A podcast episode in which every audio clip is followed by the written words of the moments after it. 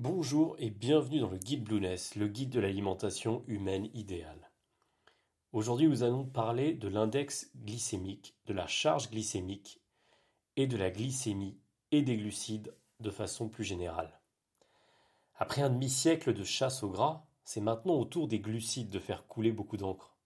En effet, nous avons vu dans les podcasts précédents du guide Blueness que les lipides, donc les matières grasses, avaient été diabolisés dans l'opinion publique et ce, alors qu'ils sont en fait indispensables pour l'organisme et pour le système hormonal, et que s'ils sont consommés de façon pertinente, ils n'entraînaient pas forcément de surpoids ou de maladies métaboliques. A l'inverse, les glucides, qui sont majoritaires dans l'alimentation moderne depuis les années 60, sont bien plus susceptibles d'entraîner du surpoids et des problèmes de santé, car ils sont souvent consommés en excès ou via des aliments peu intéressants sur le plan nutritif et de la santé. Alors plutôt que de remplacer les matières grasses par les glucides dans le rôle du mauvais élève, nous allons voir dans ce podcast que tous les glucides ne se valent pas et qu'en fonction de leur incidence sur la glycémie, certains seront plus sains que d'autres. Ainsi, la voie vers une bonne alimentation ne consiste pas seulement en un rééquilibrage en proportion des trois macronutriments, qui sont les protéines, les lipides et les glucides, cela implique aussi de savoir faire le bon choix en termes d'aliments si l'on choisit de réduire son apport en glucides. Il est également pertinent de sélectionner consciencieusement les aliments qui vont constituer cet apport de glucides, aussi modeste soit-il, afin d'en tirer le meilleur en termes d'énergie et de vitalité. Pour cela, il nous faut d'abord définir certaines notions, comme la charge ou l'index glycémique. Et nous pourrons dresser dans un second temps, dans un autre podcast, une liste ultime des meilleurs glucides à privilégier dans son alimentation, que l'on soit en diète low carb high fat ou pas d'ailleurs. Pour les personnes qui auraient choisi de pratiquer expressément la diète cétogène, qui implique une part absolument minime de glucides par jour, cette question se pose moins. Mais dans tous les autres cas de figure, ce, podcast est absolument central. Alors qu'est-ce que la glycémie? Afin de comprendre l'impact que peut avoir la consommation excessive de entre guillemets mauvais glucides, il nous faut tout d'abord définir certains concepts extrêmement importants pour la suite, à commencer par la glycémie, qui est le niveau de glucose présent dans le sang. Ce glucose est une source préférentielle d'énergie pour l'organisme, c'est-à-dire que c'est, la source qu'il va utiliser de manière prioritaire. Souvenez-vous, nous avions vu dans le podcast consacré aux glucides qu'après un repas riche en glucides, la glycémie, donc le taux de glucose sanguin, augmentait.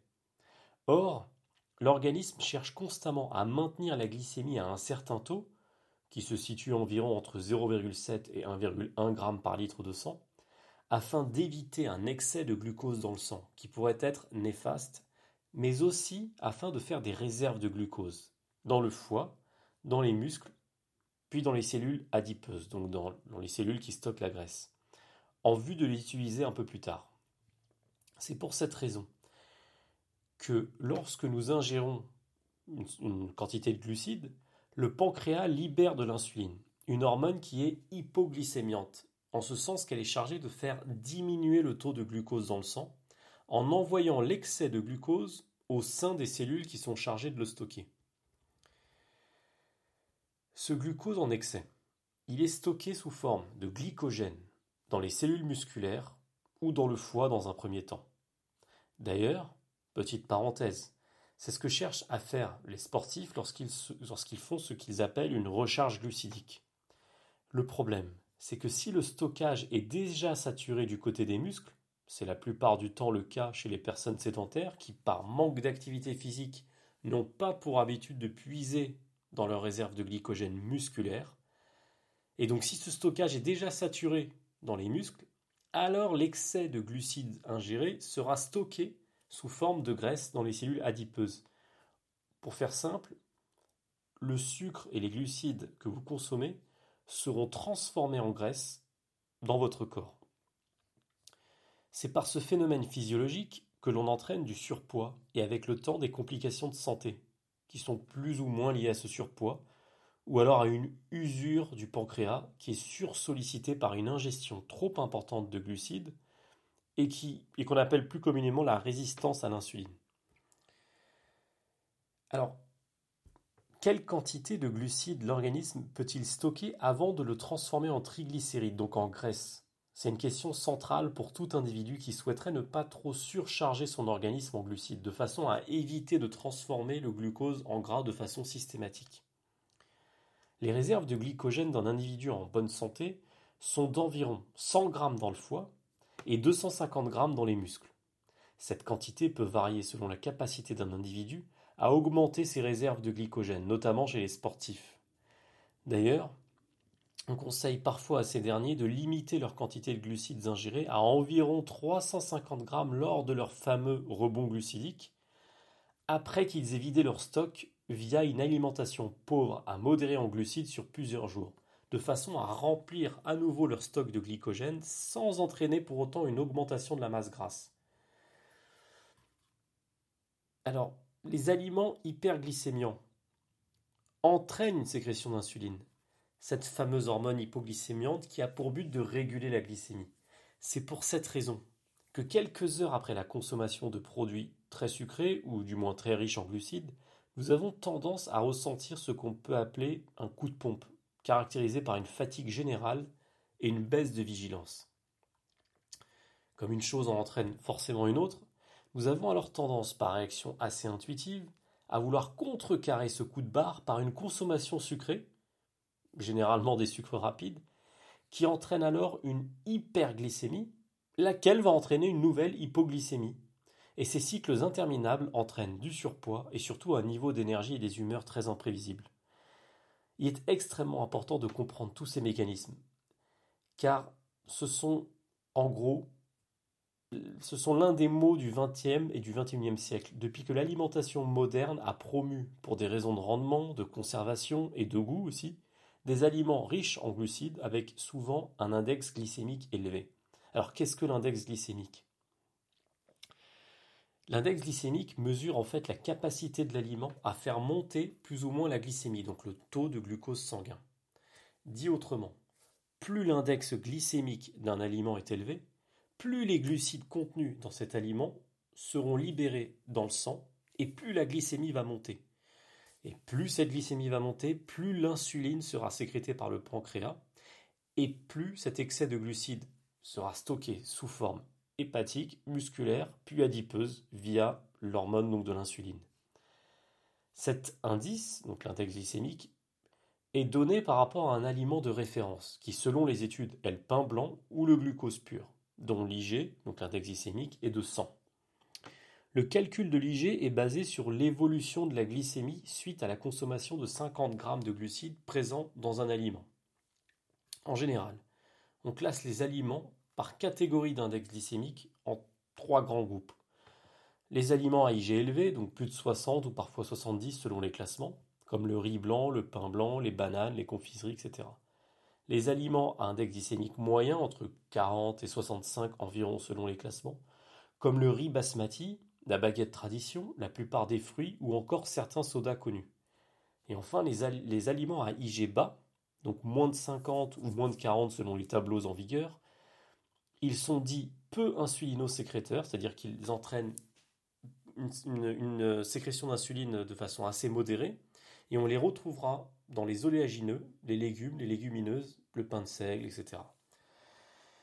Mais attention, un aliment contenant plus de glucides qu'un autre n'aura pas forcément un index glycémique plus élevé que le second. Exemple.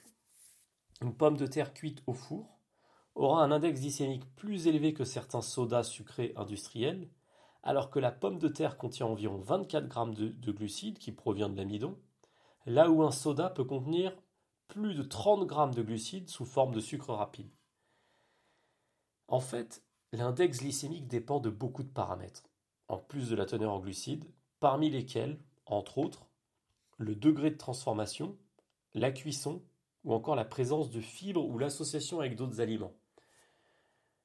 En gros, en ce qui concerne le degré de transformation, certaines techniques comme le soufflage, le broyage, le raffinage entraînent une augmentation de l'index glycémique car ces procédés suppriment souvent les enveloppes naturelles du sucre ainsi que les nutriments et les fibres qui la contiennent. Ensuite, la cuisson, qui, en fait, plus elle est longue, cette cuisson, l'exemple des pâtes est le plus célèbre, plus l'IG augmente. De même, certains médecins nutritionnistes conseillent de laisser reposer le riz cuit au frigidaire pendant une nuit avant de le déguster, car l'amidon recouvre sa complexité lorsque l'aliment repose pendant plusieurs heures, permettant ainsi une digestion plus lente dans l'organisme, et donc un IG plus bas. C'est d'ailleurs un procédé qui est utilisé par certains chefs japonais. Ensuite, on a la présence de fibres ou l'association avec d'autres aliments, par exemple des aliments très protéinés, ce qui permet de diminuer l'index glycémique de l'aliment. Un tableau célèbre que vous retrouverez sur Blueness ou sur Internet classe les aliments les plus connus en fonction de leur index glycémique. En gros, ce qu'il faut en retenir, c'est que, que, si l'on souhaite adopter une alimentation à IG bas, il faut privilégier comme source de glucides des aliments comme les légumineuses, donc les haricots, les pois chiches, les fèves, les lentilles, les céréales complètes plutôt le matin, les oléagineux plutôt l'après-midi, les légumes, éventuellement à tous les repas ou préférentiellement le soir, le riz brun ou basmati, le pain de seigle, les produits peu transformés, les fruits, mais avec modération, et de façon générale des modes de cuisson assez douces et des produits peu transformés. Ces aliments concernent l'apport en glucides, et seulement l'apport en glucides, qui doit constituer une source d'énergie variable en fonction de votre style de vie. Ils sont donc une part complémentaire de votre alimentation, ces glucides. Ils viennent accompagner des apports protéiques et lipidiques qui, par nature, quant à eux, n'influencent que peu la glycémie.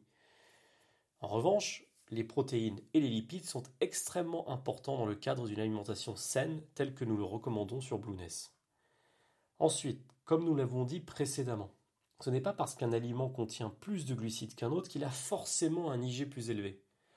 Par ailleurs, certains aliments ont un IG plus bas qu'un autre, alors qu'ils sont reconnus comme étant plus malsains. L'index glycémique n'est donc pas un indice exempt de paradoxe, et certains préfèrent donc utiliser la charge glycémique. La charge glycémique, c'est un indice qui pondère l'index glycémique avec la quantité de glucides contenus dans l'aliment. En effet, l'index glycémique mesure la variation de la glycémie en se basant sur 50 grammes de glucides, nous l'avons dit, contenus dans cet aliment. Or, certains aliments à index glycémique élevé nécessitent d'en manger une quantité considérable pour atteindre ces 50 grammes de glucides, tandis qu'avec d'autres aliments à IG bas, on arrive facilement au-delà de cette quantité. Exemple du soda par rapport à des carottes, par exemple. Pour remédier à ce problème, le professeur Walter Willett a introduit la notion, la notion de charge glycémique qui s'obtient en gros en multipliant l'index glycémique d'un aliment par la quantité de glucides d'une portion de cet aliment, puis en, divisant cette multiplication par 100. Si le résultat obtenu est inférieur ou égal à 10, on dit que la charge glycémique est faible ou nulle. Si en revanche la charge glycémique est comprise entre 11 et 19, on dit qu'elle est modérée. Supérieure ou égale à 20, elle est élevée. Prenons un exemple. La pastèque a un index glycémique très élevé, d'environ 72, et le riz blanc de 64, donc moins élevé. Or, il faut une grosse quantité de pastèque, 150 grammes, pour atteindre la même charge glycémique que le riz blanc, car ce dernier contient plus de glucides que la pastèque. 28 grammes pour 100 grammes concernant le riz, là où la pastèque contient seulement 8 grammes pour 100 grammes de glucides. Donc la charge glycémique d'une pastèque n'est que de 4, quand celle d'une portion de 150 grammes de riz blanc est de 25. Donc une part de pastèque aura peut-être moins d'impact sur la glycémie qu'une portion de riz. En bref, pour simplifier, il est très intéressant de se baser sur la charge glycémique plutôt que sur l'index glycémique seul, car la charge glycémique prend en compte la quantité ingérée de l'aliment et surtout la quantité de glucides contenus dans l'aliment, ce qui confère à cet indice un caractère plus concret. En gros, dit autrement, il vaut mieux comparer des choses comparables. Et c'est tout l'intérêt de la charge glycémique. En parlant de choses concrètes, si l'on se base sur la charge glycémique, les aliments riches en glucides à prioriser seraient principalement les fruits, les légumineuses, les oléagineux toujours, les légumes et enfin les céréales complètes. Donc c'est grosso modo le même genre d'aliments euh, riches en glucides. Le riz, même basmati, présente une charge glycémique quand même relativement élevée, même si encore acceptable, et il est bon de le, réserver avant ou après de gros efforts ou lors d'une journée très taxante sur le plan énergétique. Enfin, Il existe l'index insulinique, qui est un autre indicateur qui mesure la hausse du taux d'insuline suite à l'ingestion d'un aliment. Ce taux vient comparer le taux d'insuline sécrété suite à l'ingestion des aliments, des aliments euh, que vous allez euh, consommer, avec le taux d'insuline sécrété après consommation de pain blanc à quantité calorique égale. Donc on compare la hausse du taux d'insuline suite à la consommation de pain blanc et la hausse du taux d'insuline suite à la consommation de l'aliment que vous voulez, euh, mesurer. L'intérêt de cet indicateur, c'est de mettre en lumière une hausse de la sécrétion d'insuline lors de la consommation de produits riches en lactose, dont la hausse de la glycémie n'est pas aussi marquée. En gros, les produits riches en lactose entraînent une hausse de la sécrétion d'insuline alors qu'ils n'entraînent pas forcément une hausse à peu près similaire concernant la glycémie. Et tout cela vient renforcer l'idée selon laquelle il faudrait de toute façon diminuer le plus possible la consommation de produits contenant du lactose. En conclusion, toute la subtilité consiste à maîtriser son apport en glucides, pas seulement en quantité, mais aussi et surtout en qualité, via le mode de fabrication, donc des produits peu transformés, la cuisson et l'association avec d'autres nutriments afin de faire baisser l'index et ou la charge glycémique.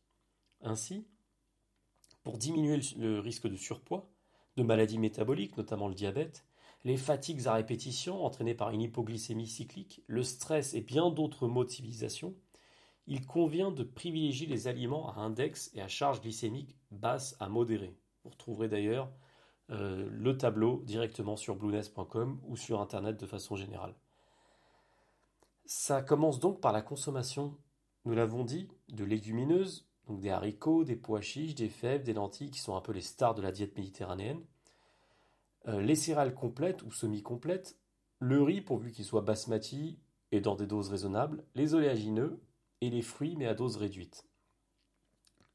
En parlant de cela, vous retrouvez dans un autre podcast et également sur blueness.com la liste des meilleurs pains à index glycémique bas, donc les meilleurs pains pour la santé afin de ne pas provoquer de hausse trop brutale de la glycémie, notamment le matin. Il est également conseillé de privilégier avant tout un apport conséquent en protéines et en bonnes graisses, et de les coupler donc avec euh, ces aliments euh, riches en glucides. Il faudrait idéalement limiter les aliments à index et charge glycémique élevés, comme les produits industriels, les aliments très riches en sucre rapide, les produits céréaliers raffinés, les sodas, les sucreries, viennoiseries, riz blanc, pâte blanche, pain blanc, etc.